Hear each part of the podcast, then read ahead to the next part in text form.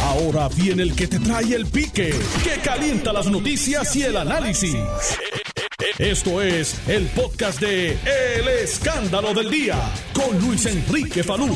Saludos Puerto Rico, buenas tardes, bienvenidos al 630 de Noti1, al Escándalo del Día. Hoy es martes 30 de marzo de 2021. Les saluda Luis Enrique Falú. Muchas gracias por estar con nosotros en la tarde de hoy. Bueno, el asunto de Mayagüez sigue creciendo con el pasar de los días.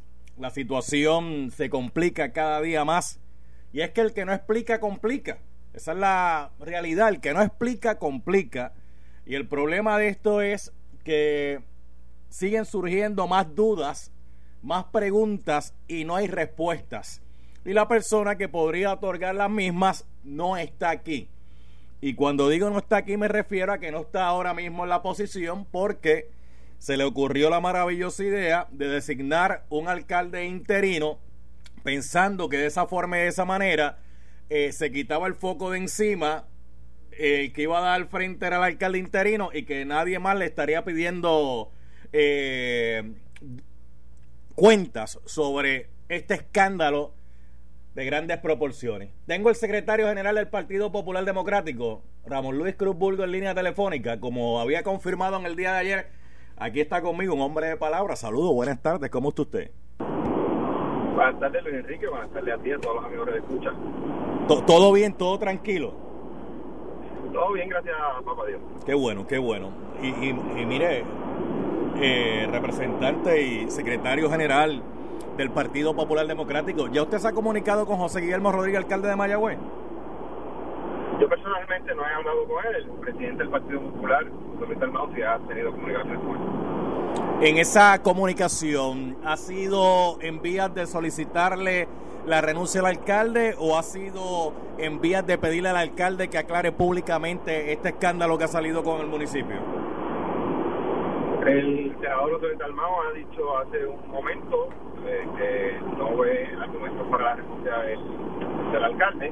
Eh, sí te puedo decir que las conversaciones que ellos han tenido, pues el, propio presidente eh, estaría disponible para para hablar sobre sobre ellas, pero te tengo que decir que nosotros en el Partido Popular desde el inicio estamos bien pendientes de lo que ha estado aconteciendo en Mayagüez. Creemos que el alcalde debe hacer unas expresiones y aclarar muchas dudas que han surgido durante la discusión, pero también estamos muy conscientes de lo que tenemos ante nosotros.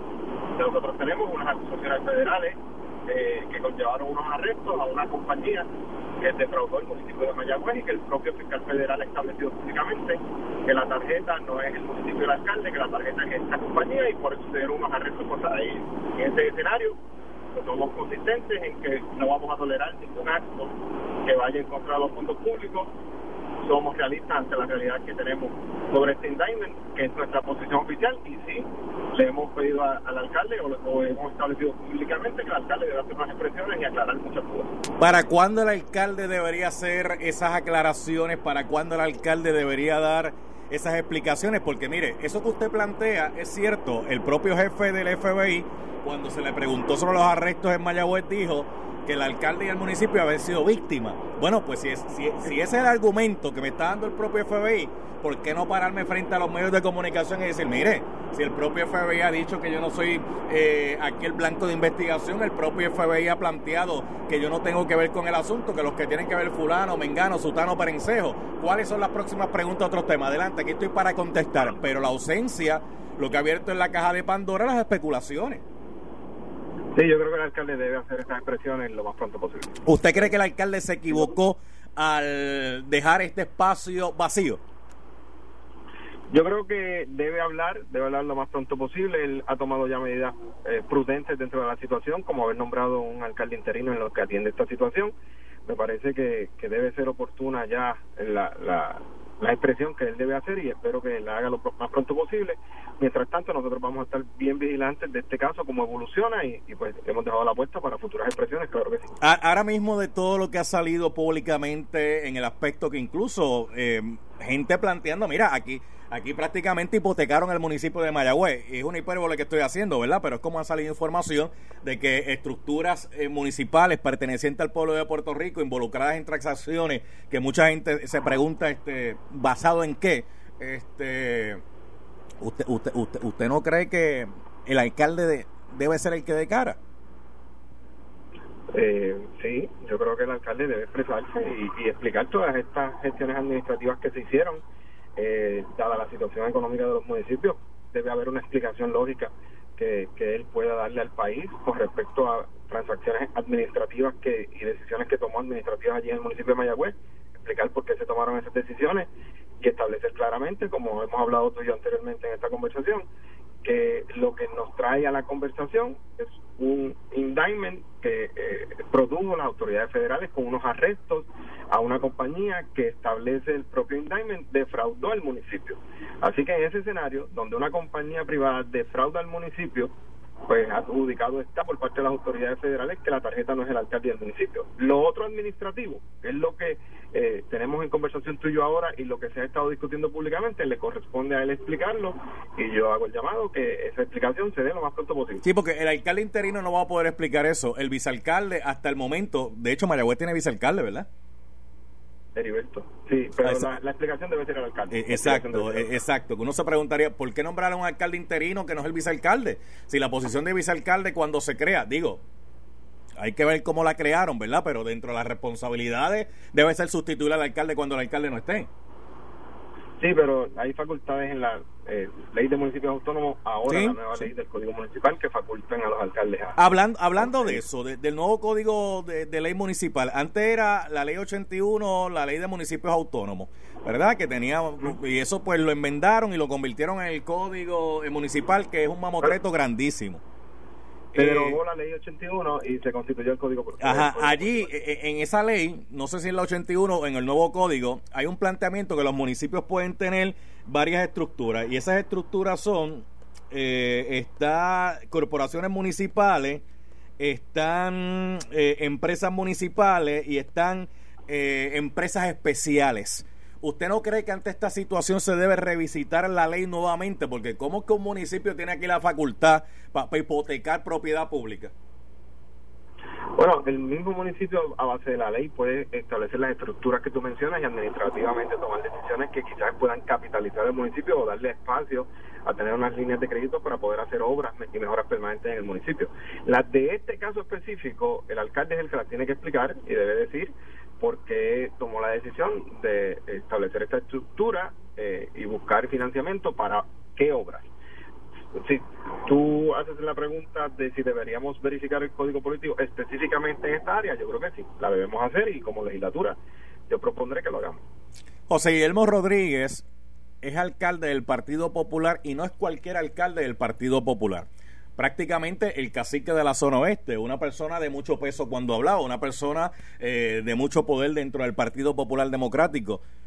Esta situación está afectando al Partido Popular Democrático. Entre más tiempo pase que el alcalde no hable, eh, más sombras y dudas hay en el panorama político que el Partido Popular va a tener que bregar con eso, porque el Partido Popular, si este escándalo hubiese sido de alguien del PNP, ya estuviese pidiendo las cabezas hace rato. Bueno, Luis Enrique, la realidad son dos cosas, lo administrativo y lo político. Las sombras están lanzadas sobre las gestiones administrativas que yo sé que él aclarará y que yo hago el llamado a que sea lo más pronto posible sobre el asunto político, obviamente nosotros lo vamos a atender. Eh, pero más allá de, de, estar preocupados por el asunto político, yo creo que como funcionarios públicos, nuestra preocupación principal es que se aclaren las dudas. Como hemos hablado en dos ocasiones en esta conversación, las propias autoridades federales han establecido que él no es tarjeta de investigación, ni el municipio tampoco, que han sido las víctimas en la transacción, pues entonces es más fácil eh, poder eh, establecer que lo legal y jurídico pues quedó aclarado por las autoridades federales, él tiene que aclarar lo administrativo y nosotros nos encargaremos de, mantener la unidad y la cohesión del Partido Popular, que es lo que nos corresponde realizar a nosotros. Mire, secretario general del PPD, gracias a un millón por haber estado un ratito acá en el programa, como se había comprometido. Eh, muy amable. Este, felicidad en la designación de, secretario, ¿verdad? Porque este, está estrenándose ahí, está estrenándose ahí. Sí, no, y te lo agradezco un montón, sabes que estamos a la orden siempre y yo no voy a ser como Jesús Manuel que te llama para interrumpirte para el aire. Sí, Jesús Manuel es un bravo de la película. Entonces, sabiendo que estoy en el aire, me, llama el celular para decirme que, mírame, eh, para, entrevista. un abrazo, Luis. Bueno. a todos los amigos que escuchas de, de la emisora, un abrazo también y, a la orden siempre. Gracias, gracias un millón, gracias un millón. Eh, ahí estaba el secretario general del Partido Popular Democrático, este Ramón Luis Cruz Bulio, que de hecho... Eh, habíamos conversado antiel y me dijo, mira, no puedo, pero tal día estoy y a pesar de que está este escándalo y toda esta cosa, eh, contestó la llamada, contestó, así que gracias por eso, gracias por eso. Eddie Charboniel, pero por teléfono, ¿verdad? Lejitos de mí lo más posible. No, no, ya, ya está bien, ya está bien el representante Eddie Charboniel. Representante, saludos, buenas tardes, ¿cómo está? Muy bien, gracias a Dios. Eh, saludos a todos. Buen provecho a los que están almorzando y feliz Semana Santa. Igual, igual. Bueno, dándole seguimiento, usted mismo lo había hecho público a través de sus cuentas sociales de que había dado eh, positivo eh, al COVID-19, estaba en aislamiento, estaba en un proceso ¿verdad? de recuperación y para que pues todas las personas que estaban preocupadas y estaban al tanto de, cómo está usted es una persona joven, este gracias a Dios ha, ha podido sobre, sobrepasar esta experiencia eh, que, que no se le desea a nadie. Pues mira, como bien tú mencionas, esto yo hice público a través de las redes sociales que casualmente el día de mi cumpleaños eh, di positivo a, la prueba. Eh, eh, lamentable, ¿verdad? Digo, un proceso difícil porque el, el, a pesar de que estoy en la estadística, ¿verdad? De relativamente joven, saludable, etcétera, pues el virus sí me dio, ¿verdad? Y, estuve eh, casi una semana en el hospital. Agradezco el tratamiento que me dieron los, los médicos las enfermeras ahí proceso fuerte, pero gracias a Dios pues ya estoy en mi casa de recuperación, ya culminé mi cuarentena. Qué bien, qué eh, Lo que dice esto es que pues verdad que el virus no se ha acabado, eh, tomen mi ejemplo, ¿verdad? Eh, que hay que mantenerse, ¿verdad? Eh, cuidándose, mantener su, el uso de, mascarilla y todos aquellos, ¿verdad? Que cualifiquen dentro del periodo de vacunación y ahora hay un proceso de vacunación masivo en varios lugares que no pierdan esa oportunidad de poderse vacunar porque como me explicaron los doctores y lo ha dicho también el secretario de salud, hay un sinnúmero de variantes del virus que todavía están, eh, ¿verdad? los virus siguen cambiando, ¿verdad? Quizás uno crea resistencia a alguno, no a otro, y si en ese momento da la casualidad que tu sistema inmune no estaba en su, en su pic, pues, pues ¿verdad? puedes pasar ¿verdad? el sustito, como dice uno, pero gracias al Señor, ¿verdad? que le doy muchas gracias a Dios por eso, pues ya estamos de nuevo en batalla, en campaña, ¿verdad? como dice uno, de pie. Pero, Qué bueno. Eh, no, no, no quita que el sustito se pasa, ¿verdad? Y que es un momento desagradable y que no se lo deseo a ninguna persona, no importa la edad Así que, pues, ¿verdad? Que se cuiden y sobre todo la parte de la vacunación es importante, que todos los que puedan, ¿verdad? asistir a ese proceso de vacunación, que lo, que lo hagan lo antes posible. Me, da pie para decirle nuevamente a la ciudadanía que no se puede bajar la guardia. Aunque la mayoría de los ciudadanos han estado utilizando la mascarilla de manera correcta, que es tapándose la boca y la nariz, han seguido, ¿verdad?, eh, desinfectándose las manos constantemente.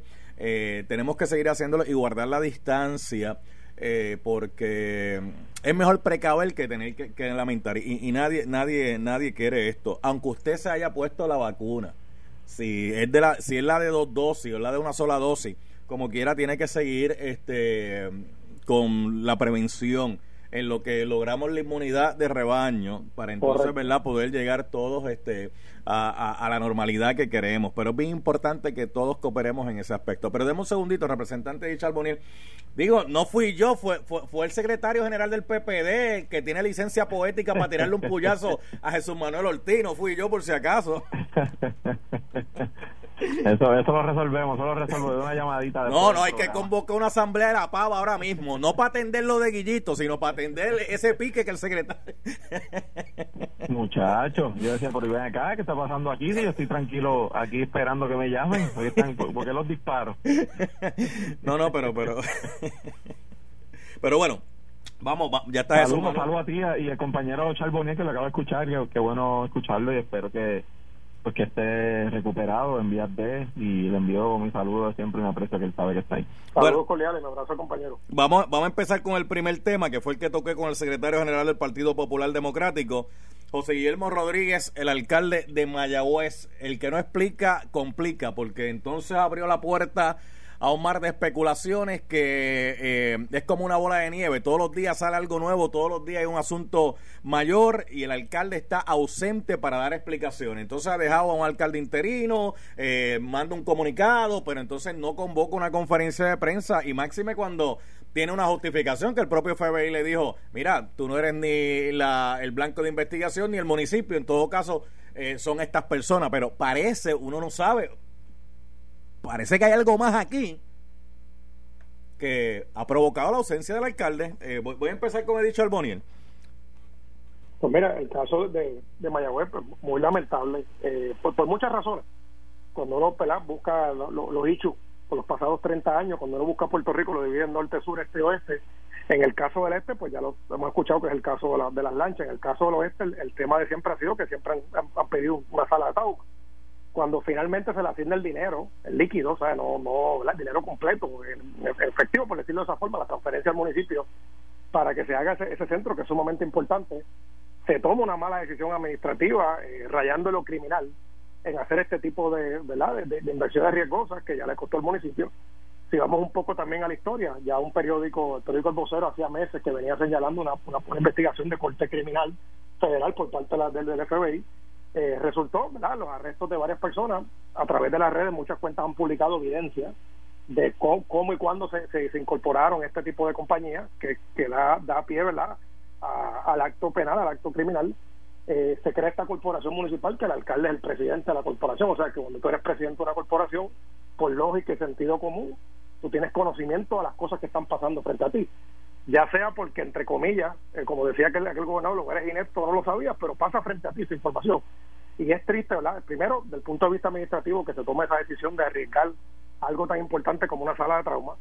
Eh, los personajes que han surgido de este proceso, el, el licenciado Hernández Mayoral con, abogando por unas corporaciones, poner en riesgo propiedades médicas, o sea, no es cualquier propiedad, estamos hablando de, de, la, de, de, servicios que le dan, eh, ¿verdad? de servicios directos a la ciudadanía y encima de eso ya vimos cómo culminó con arrestos de varias de estas personas, algunas de las cuales ni siquiera tenían experiencia en el ámbito financiero, o sea que son personas que por, por la evidencia que se, que se nota o se ve, pues ya venían con esa mala intención.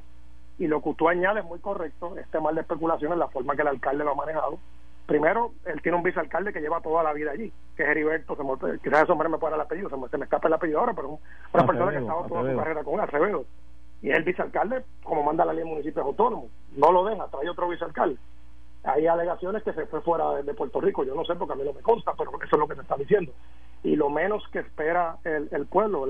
Es una reacción primero de los senadores de distrito, de los representantes de distrito de esa zona, y del, y del pueblo como tal, porque de nuevo no estamos hablando, aunque son centavos fondos públicos malos, pero estamos hablando de millones de dólares y encima de eso ponerle riesgo la lucha no tan solo de Mayagüez, de toda la zona oeste, que es la sala de trauma, y, y cuando vemos con lo parte del indictment, lo que esas personas hicieron, que en poco tiempo ya vienen con la mentalidad criminal de utilizar ese dinero para, para hacer, ¿verdad? Para su beneficio personal, pues yo creo que el alcalde tiene muchísimo que explicar.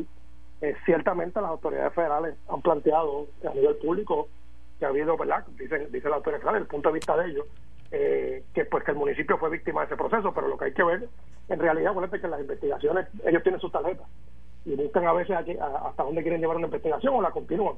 Eso no quita que a nivel local pueda haber otras investigaciones y lo que lo menos que el pueblo espera de parte del alcalde, porque no, es la cabeza del municipio, el presidente de esa junta, esas personas aparentemente eran sus amigos de mucho tiempo, la renuncia de esas personas coinciden con los actos criminales, lo menos que se espera es una, una, explicación y sobre todo la parte humana.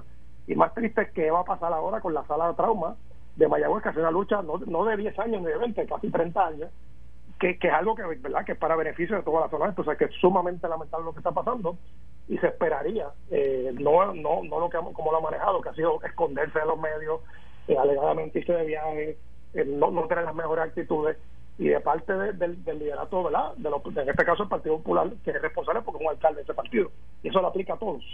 La vara tiene que ser la misma. Si se investiga a personas, si, si se lleva un secretario de educación, una secretaria que no ha sido acusada de nada de interpelar, igual el secretario de salud, hubo firmeza en la Cámara de Representantes, lo menos que esperamos cuando hay un acto criminal, que ya no es, ya no es una alegación, hay unos arrestos, es que se investiga al alcalde.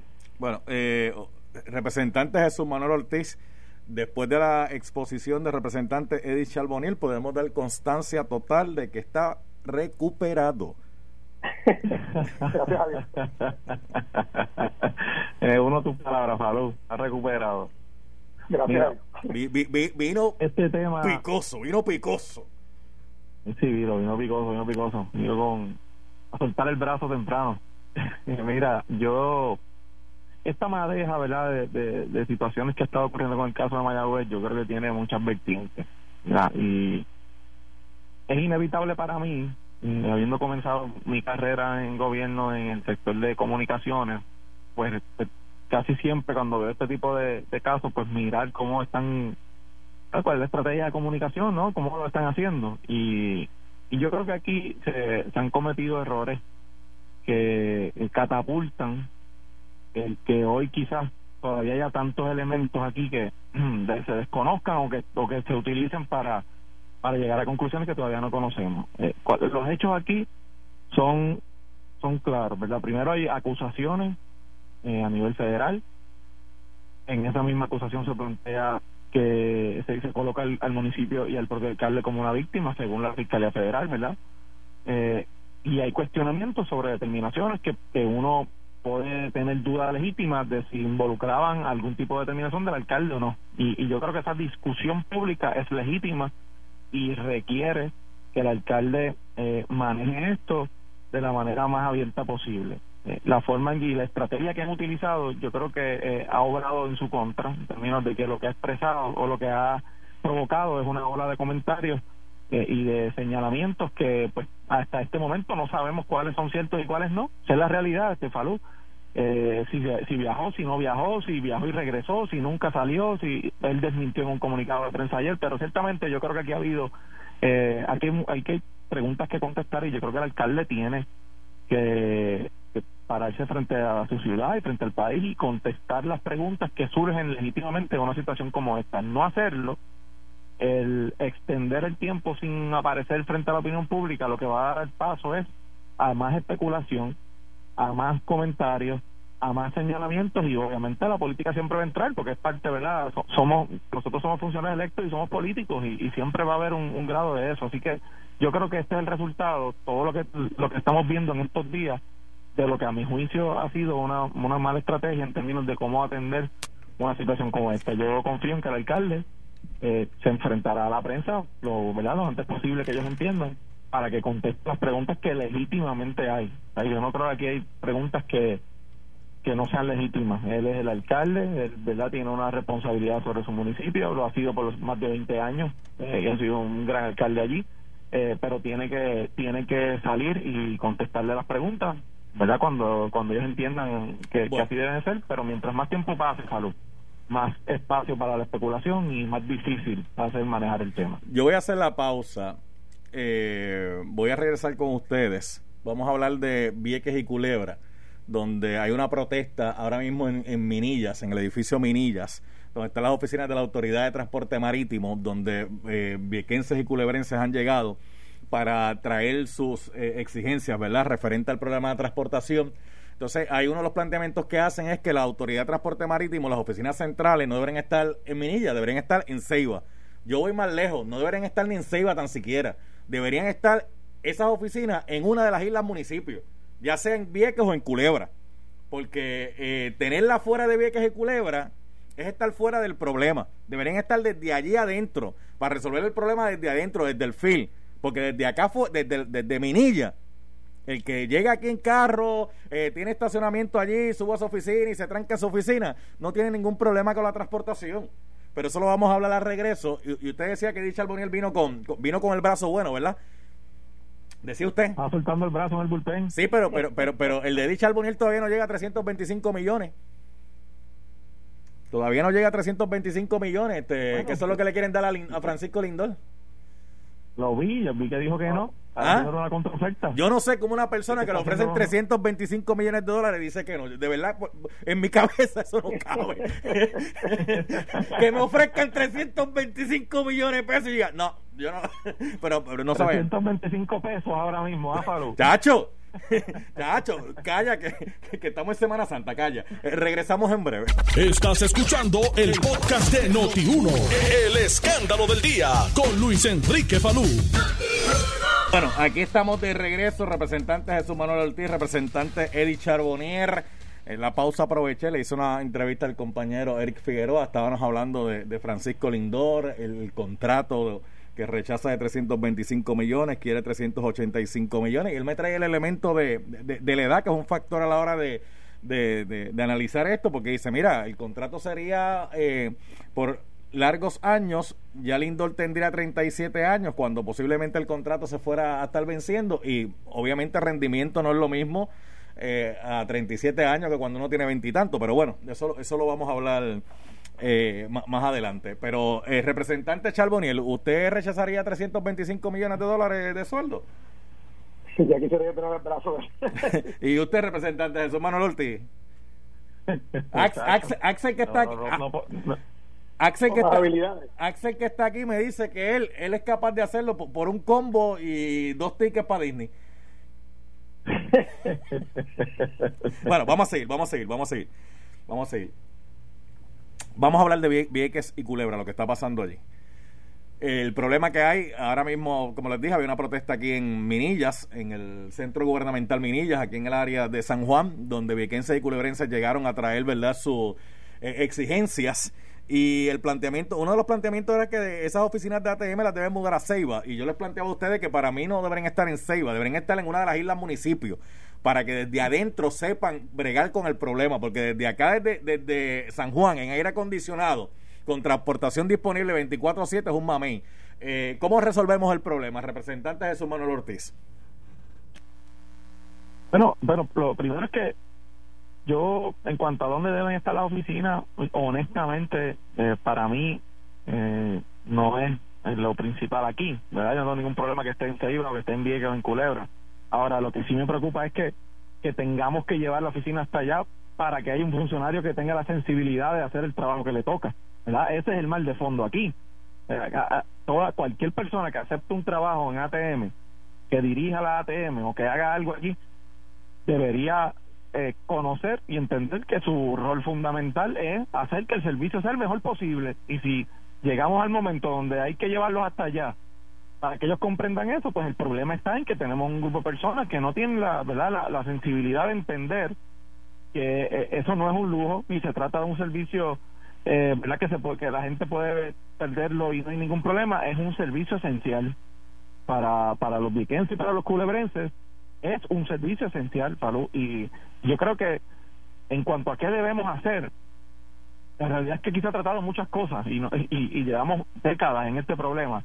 Eh, y yo creo que, lo primero debe ser, obviamente, sentarse con la comunidad, que parece que en la administración anterior, eh, la, directora anterior, tenía serios problemas en poder sentarse a dialogar con la gente de Vieques y Culebra, eh, por lo que por lo que uno vio durante su, su incumbencia y el primer paso sentarse a dialogar con ellos y poder buscar soluciones que, que en, que se discutan. No va a estar todo el mundo de acuerdo 100% siempre, pero por lo menos tiene que haber una apertura que me parece que en tiempos recientes no la ha habido.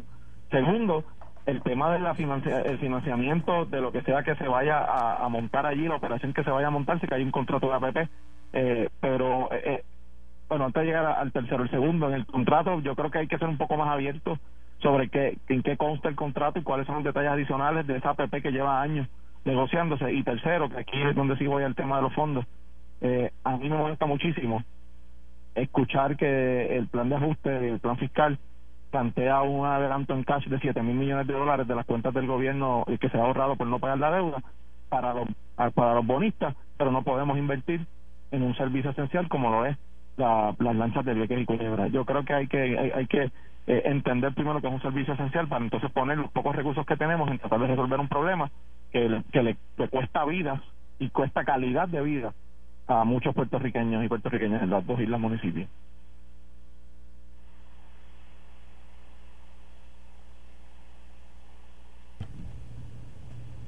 Ah, se, se quedó en blanco el representante Charbonier.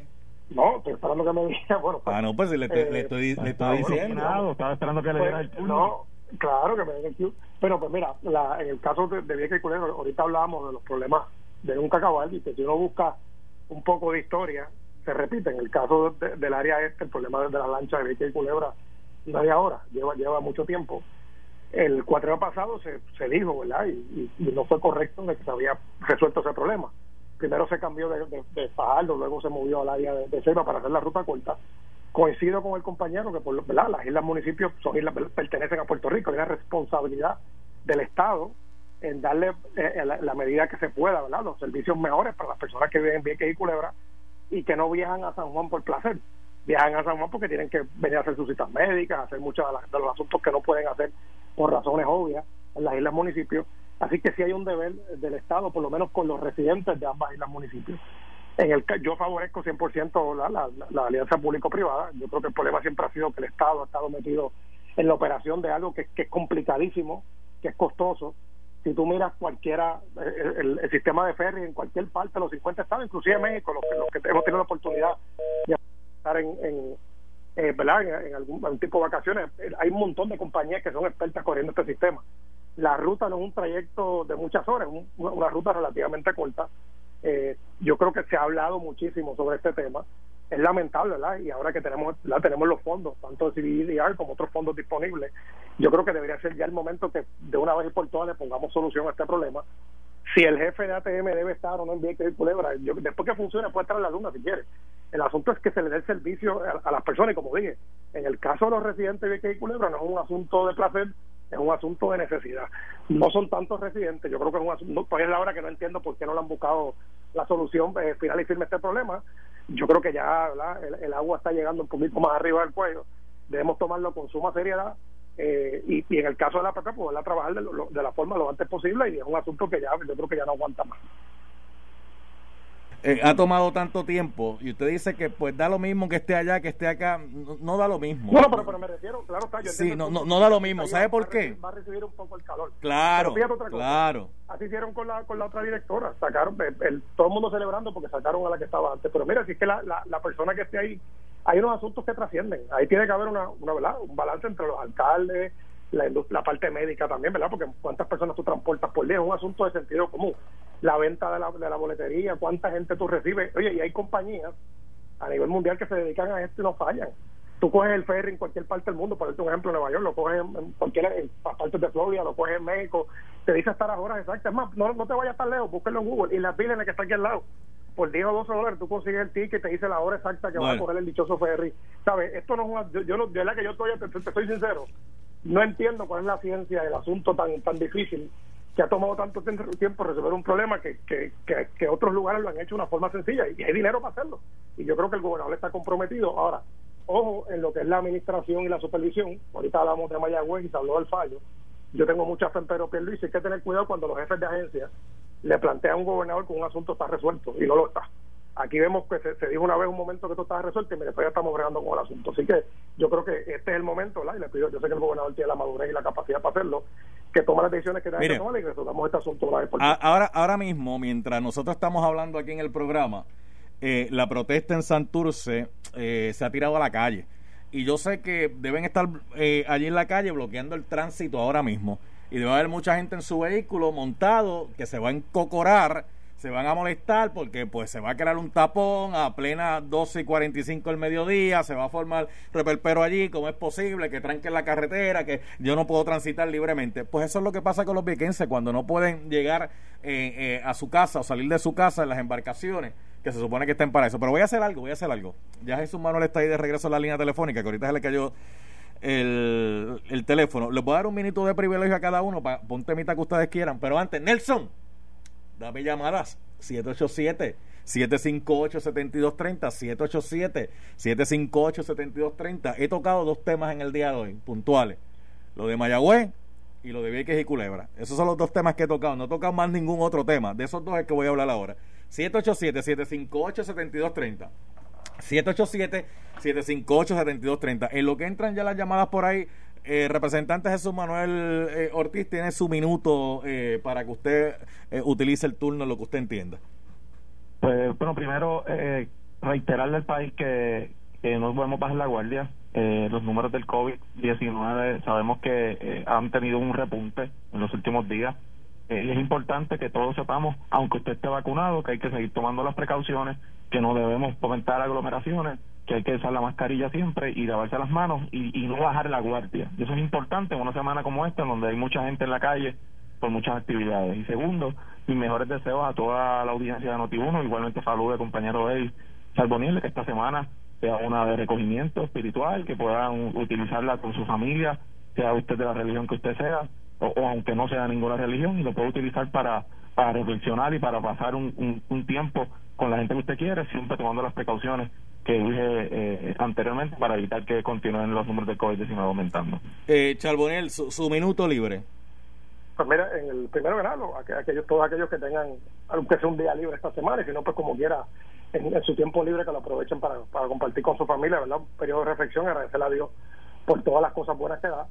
Eh, me uno también, ¿verdad? Por, por obligación y por, por, por, lo que menciona el compañero en cuanto a la, a la pandemia y a la situación del COVID, que no, no ha culminado, que vamos muy adelantados en la vacunación, esto todavía le falta un poquito, no bajemos la guardia, no, no, no pasemos malos ratos, por favor, y esperemos verdad que con el favor de Dios todo va a estar bien más adelante pero que aprovechemos este tiempo para bajarle un poquito a la intensidad que usualmente pasa durante el año. Si puede una iglesia que lo haga y si no pues por lo menos verdad que le dé gracias a Dios por las cosas buenas que da la vida bueno eh, Adelis buenas tardes. Sí, buenas tardes. Diga usted. Ajá los dos temas. Este el, el, problema de Mayagüez del alcalde y, y los viequenses que están en Santurce protestando. Sí, pero yo, yo, no quería que me dijera los dos temas como tal, sino que opinara sobre esos dos temas que son los que he tocado en el programa. Ah, que opinara sobre Claro, claro. Bueno, este, lo del alcalde, lamentablemente, pues hasta que él no llegue y su declaración, pues no se puede este, hacer conjeturas, hay que esperar a ver qué fue lo que pasó. Ahora, en cuanto a los de Vieques, ya es tiempo que los ayuden, que hagan su hospital, que hagan si va a gastar tanto dinero en lanchas que no sirven luego, porque no hacen el, el trayecto de Ceiba hasta donde lo iban a hacer. Ok, pues gracias Adeli por la comunicación. Gracias Adeli por la comunicación. ¿Cómo está Juan? Juan, Juan, Juan. Yo eh, estoy, estoy aquí. Así, así era que llamaba Teresa Juan en los García. Juan, Juan, Juan. Sí, estoy, estoy, estoy. ya puedo empezar. Dime, sí. Mira, el problema en. Yo fui, empecé a dar clase en el 1956 en Vieques y estuve hasta el 58. Iba en la lancha de Yito, muy tranquilo, guiada por don Jorge Carrillo, que es el papá, el abuelo de mi médico, el doctor Carrillo Carambos. Está bien, dame el punto para, para el punto me pierdo la historia. siempre ha habido ahí es una politiquería, que han utilizado eso para politiquear, para poner políticos ineptos ahí, en los dos partidos. Pues, gracias Juan, gracias Juan Juan. Eh, espérate, Nelson. William. ¿Conmigo? Sí, William, dímelo.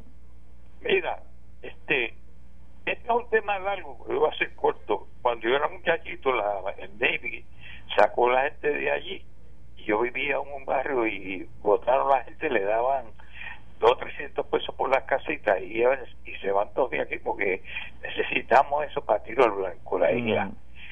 Pero escuche qué es lo que realmente, yo no sé cómo el pueblo de que no se ha dado cuenta que es que hay una hay un hay un, una motivación detrás de sacar a la gente de Vieque para entregarle esa facilidad a la industria de, de, turismo.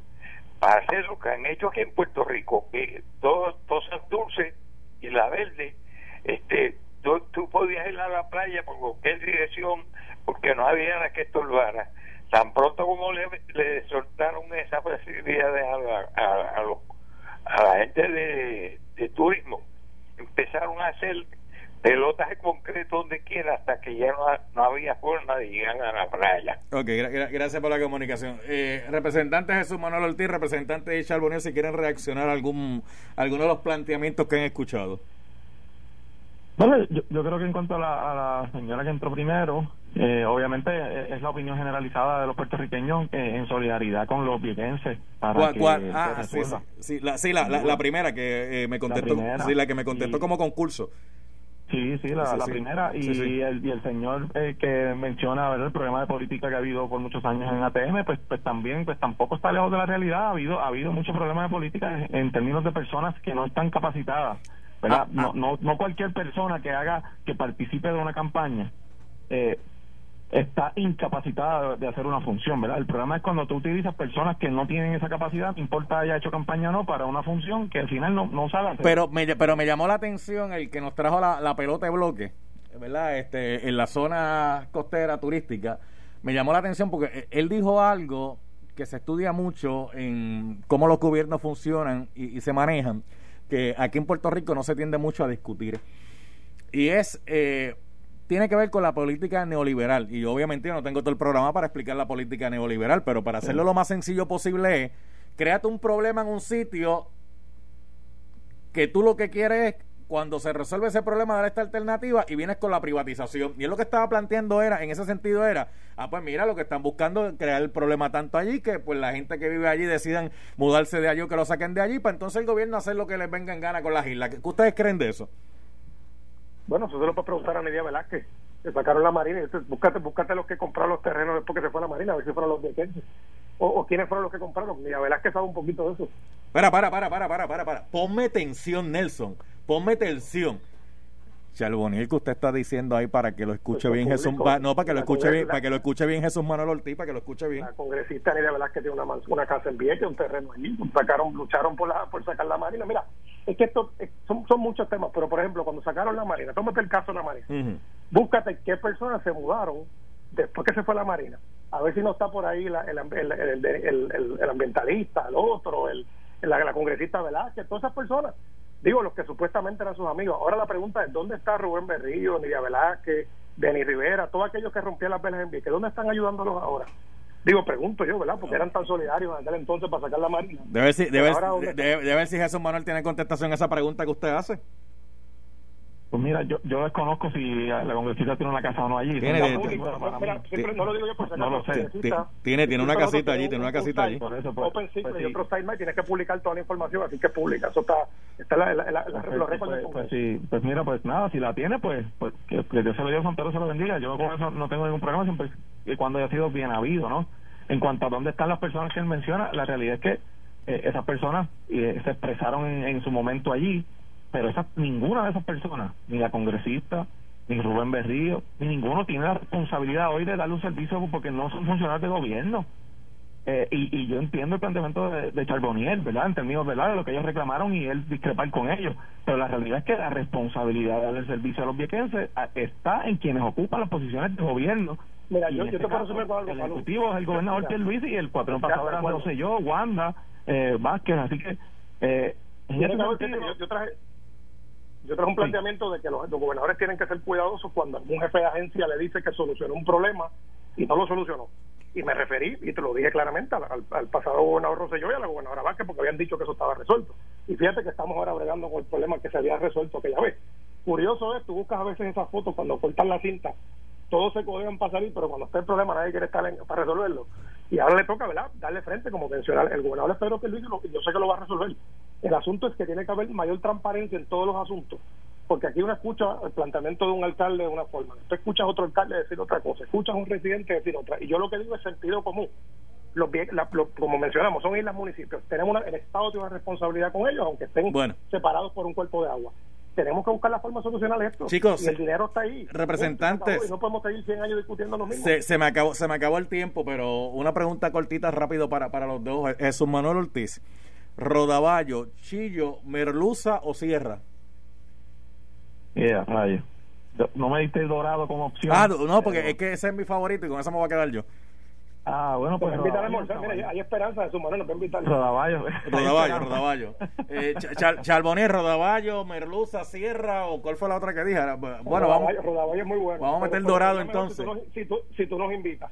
Bueno, yo, yo compré uno, compré uno este, a unos pescadores de aquí del área de, de, A mí me gusta de Fajardo, esa área por allí. Tú sabes que tú vas a Fajardo y está hay una villa pesquera y un doradito bien chévere, bien chévere, una salsita criolla eh, sí, sí, para, para, para esta Semana Santa. A mí me gusta mucho el, el también. Un provecho.